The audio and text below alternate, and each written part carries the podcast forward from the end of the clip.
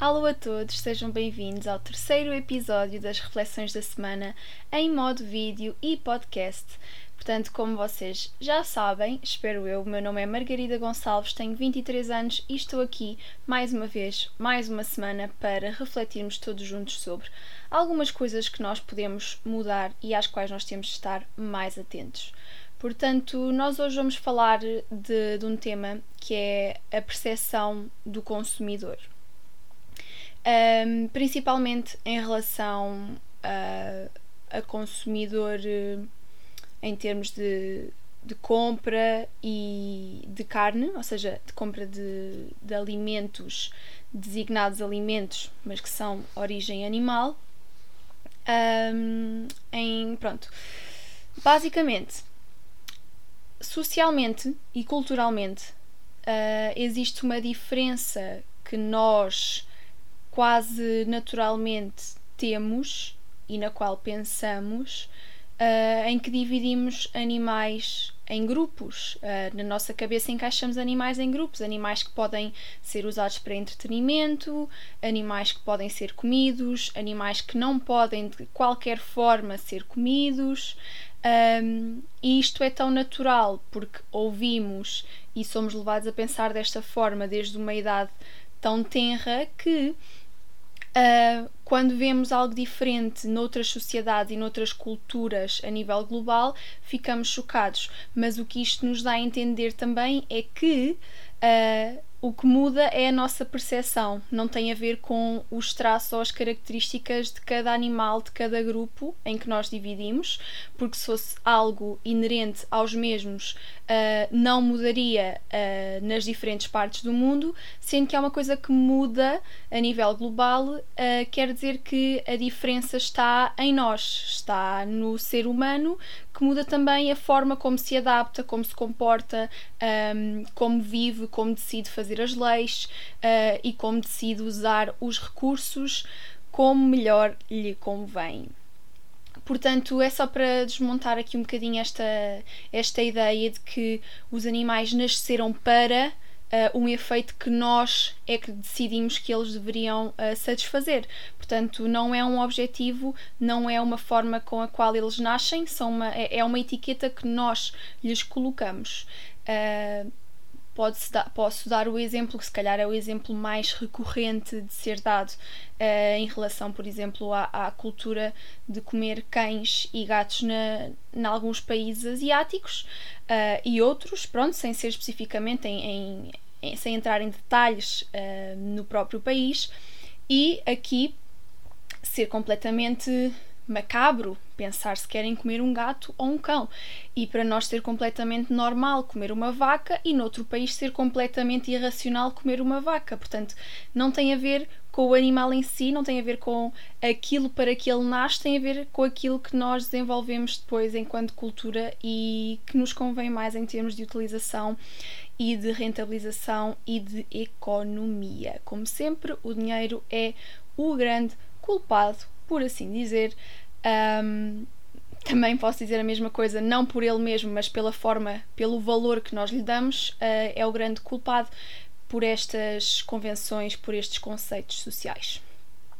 Um, portanto, um primeiro passo para nós acharmos normal consumir nesta, nesta quantia, nesta quantidade uh, carne é a, a desmaterialização, não, a materialização tirando a, a parte individual e, e pessoal do, do animal, ou seja, nós temos acesso a partes de um animal para que nós não o consigamos ver como um ser.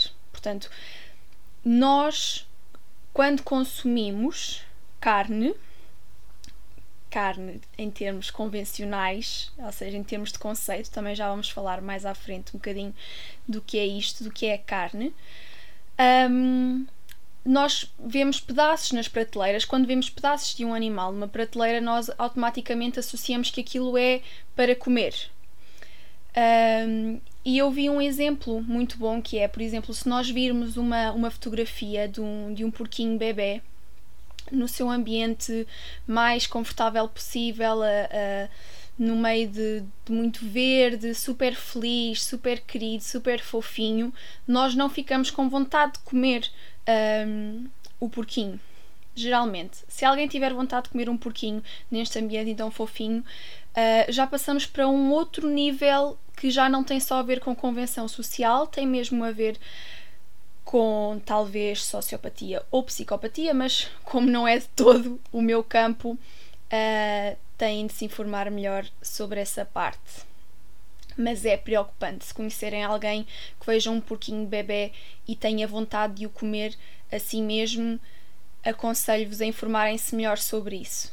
Uh, é, ao contrário, se virem uma fotografia, por exemplo, de, de bacon, ou seja, do produto, da desindividualização do mesmo porquinho, já associamos mais naturalmente a, a comida, a prazer, a, a um momento uh, prazeroso, basicamente, é, é isso que se associa.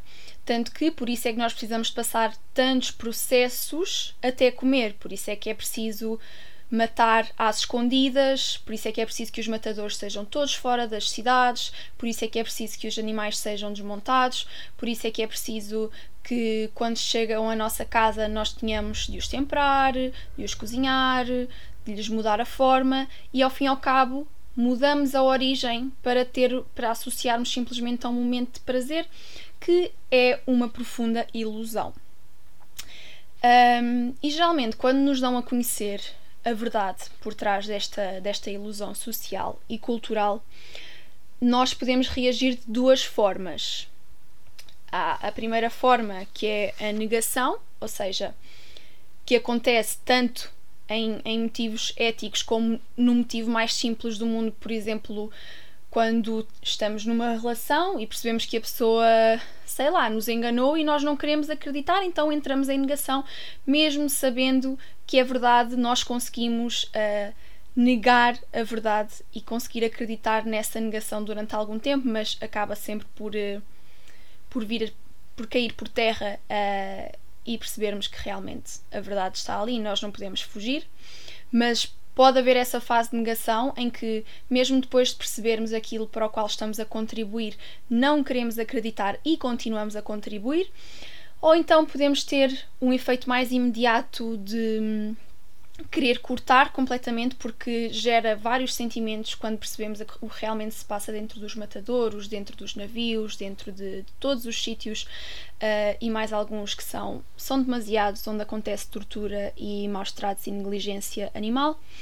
Um, geralmente os primeiros sentimentos são sentimentos de raiva, de angústia, de dor, um, de revolta, porque por muito que nós não queiramos fazer, nós já fizemos parte, uh, então é normal sentirmos isso tudo. Mas lá está, depois podemos aplicar na negação ou podemos aplicar na mudança, que é já não quero mais fazer parte disto, então o que é que eu posso fazer para mudar? Um, basicamente, nós somos educados não a ver isto de uma forma direta, mas nós tornamos uh, o ato de comer num ato antropocêntrico, ou seja, gira tudo à volta do homem, uh, do que é que o homem precisa, do ato do homem sobreviver, que não tem nada a ver, porque se nós nos deslocamos a um sítio para escolher aquilo que queremos comer e cozinhamos, não é de uma forma arbitrária, não é de uma forma à toa, nós escolhemos aquilo que queremos comer, não é sobrevivência na sociedade atual não faz sentido falarmos de sobrevivência porque nós não precisamos de nos nós não temos de caçar, nós não temos de ter fome para depois uh, saciarmos essa necessidade. Não, nós escolhemos aquilo que queremos comer, nós escolhemos o que queremos cozinhar, escolhemos como, escolhemos com o que temperar, com o que acompanhar. Portanto, isso é um ato antropocêntrico um, e envolve uma simbologia muito grande uh, e está ligada a vários campos da nossa sociedade, seja a parte da masculinidade, a parte da sexualidade, a parte da religião, a parte dos rituais culturais, a parte das festividades. Tudo tem associado a algum prato uh, que é tratado como prato, mas o que é um prato, não é? Um, e agora posso então falar daquilo que eu tinha dito há bocadinho, em relação um, à carne. O que é a carne? Nós tratamos como carne geralmente o produto, entre aspas, de animais terrestres, vamos dizer assim.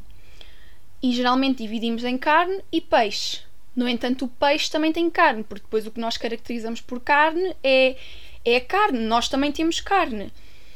Então, todos os conceitos uh, em volta da indústria alimentar são feitos, são construídos com o objetivo de nos afastar cada vez mais da origem, que é um ser vivo com uma vontade própria, com livre-arbítrio, com liberdade que, em que nada disto é respeitado.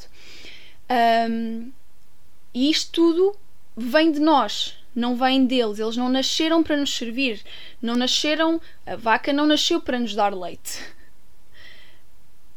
É tão simples quanto isto. A, a vaca não nasceu para ser um, um momento de prazer numa reunião de família sei lá, no aniversário de uma criança. Isto é tão macabro, é mesmo macabro. Não é essa a função, não, não é assim que as coisas são feitas, não é essa a origem. Isso são convenções sociais e a sociedade está doente por nos conseguir afastar e nos querer afastar da verdade. E basicamente eu dei, dei esta introdução. Um, alguns conceitos que eu, que eu falei aqui eu tirei de um livro que eu já vos vou dizer qual é que vos vou aconselhar. Mas basicamente eu queria chegar aqui a um ponto que é: eu não sei se vocês já ouviram falar de uma emenda que saiu em outubro, que, é, que se chama AM 171, AM 171, em que as pessoas da parte da indústria do leite, principalmente, propuseram a, em Conselho Europeu, isto é uma norma que querem levar para todos os países da Europa, que os produtos, isto, está mais ligado à parte de, da indústria dos lacticínios, mas pronto, vai de encontro àquilo que estivemos a falar aqui. Portanto, as pessoas querem, essas pessoas querem que os produtos que são de base vegetal uh, cortem completamente com várias coisas que os possam associar ou comparar a produtos de origem animal.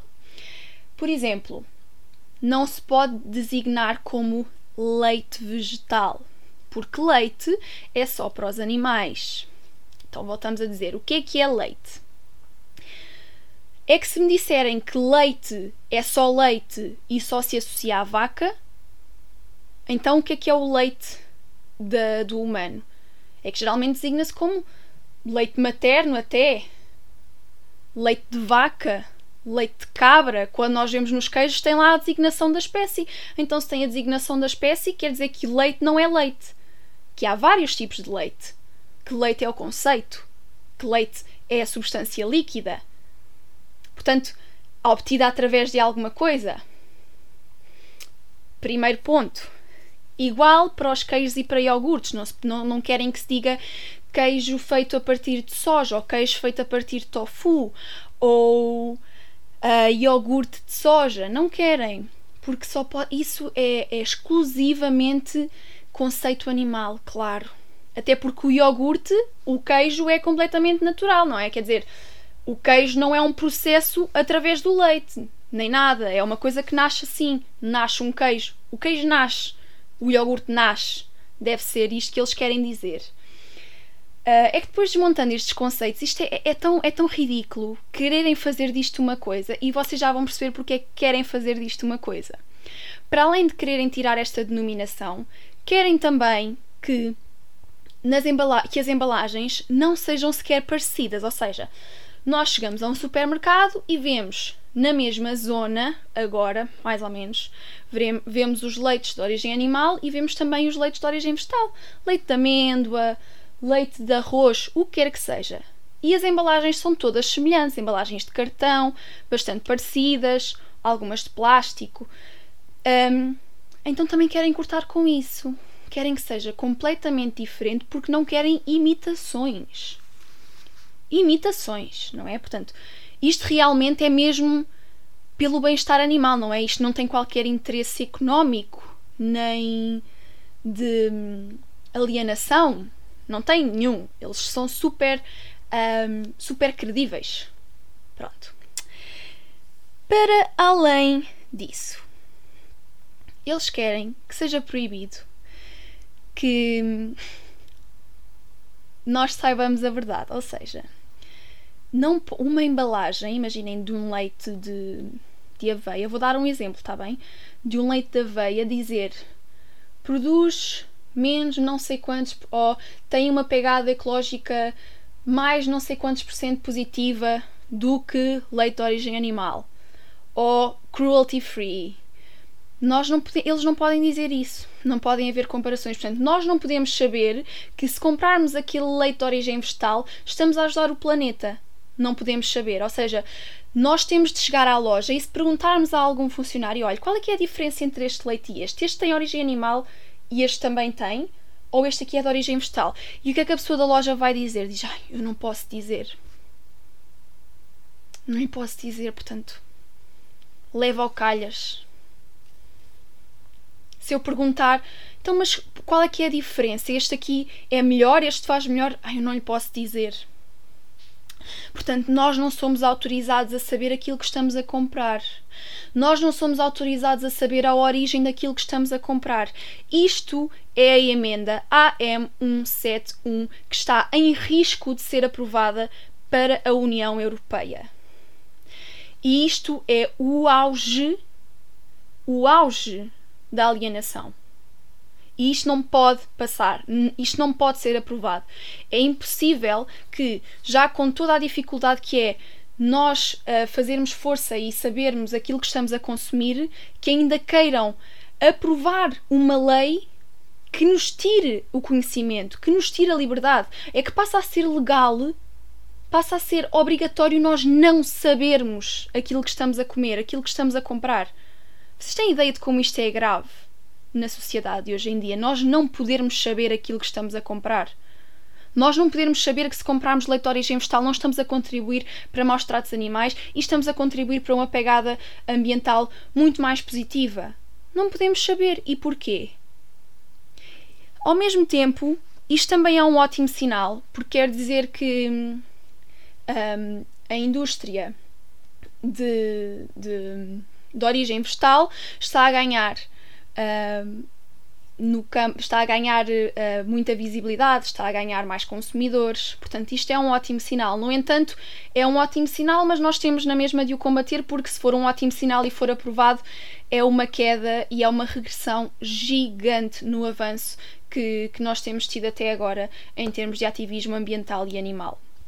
Portanto, um, basicamente, em relação a isto, uh, eu quero concluir esta parte da reflexão e quero começar então com as sugestões da semana.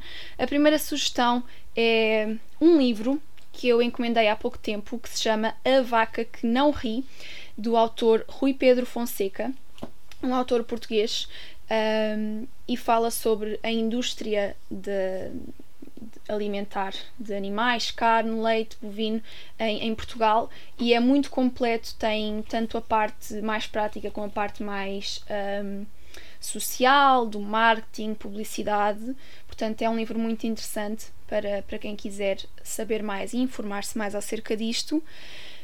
Um, e em termos de de perfis de Instagram que eu costumo sempre dar-vos para vocês seguirem, uh, quero aconselhar uma loja que se chama Loja Pistácio no Instagram que tem vários produtos de, de origem uh, vegetal que são ótimas alternativas. Sim, ainda podemos dizer que são alternativas, porque se aquela emenda for aprovada, nem isto se pode dizer.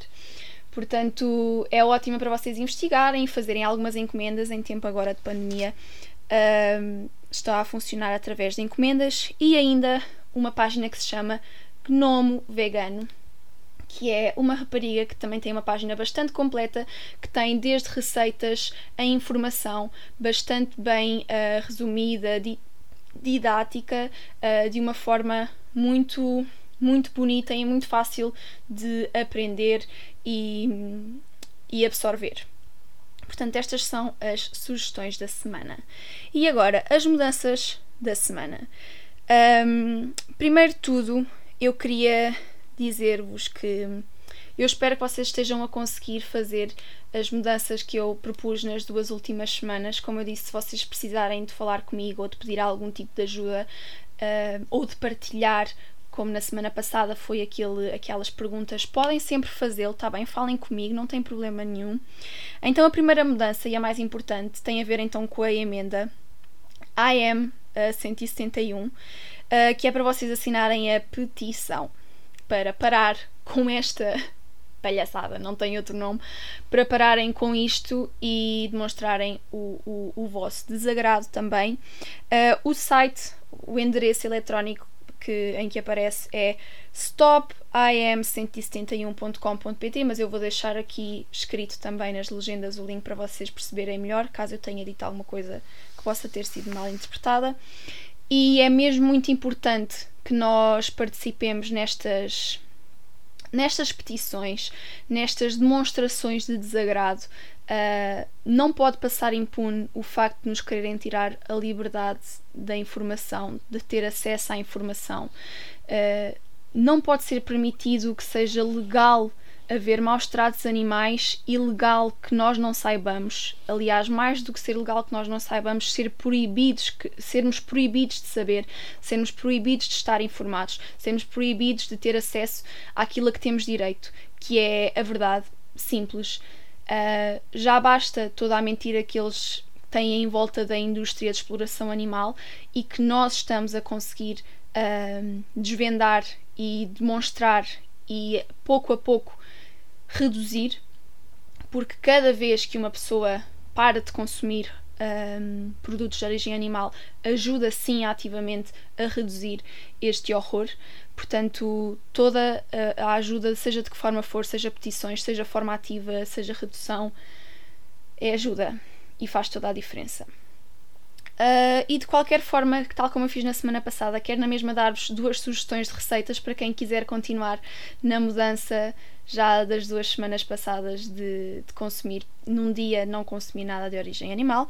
Então a primeira a receita que eu vos vou dar para o pequeno almoço é muito simples mesmo, que são torradas com manteiga de amendoim e doce de morango, que eu adoro.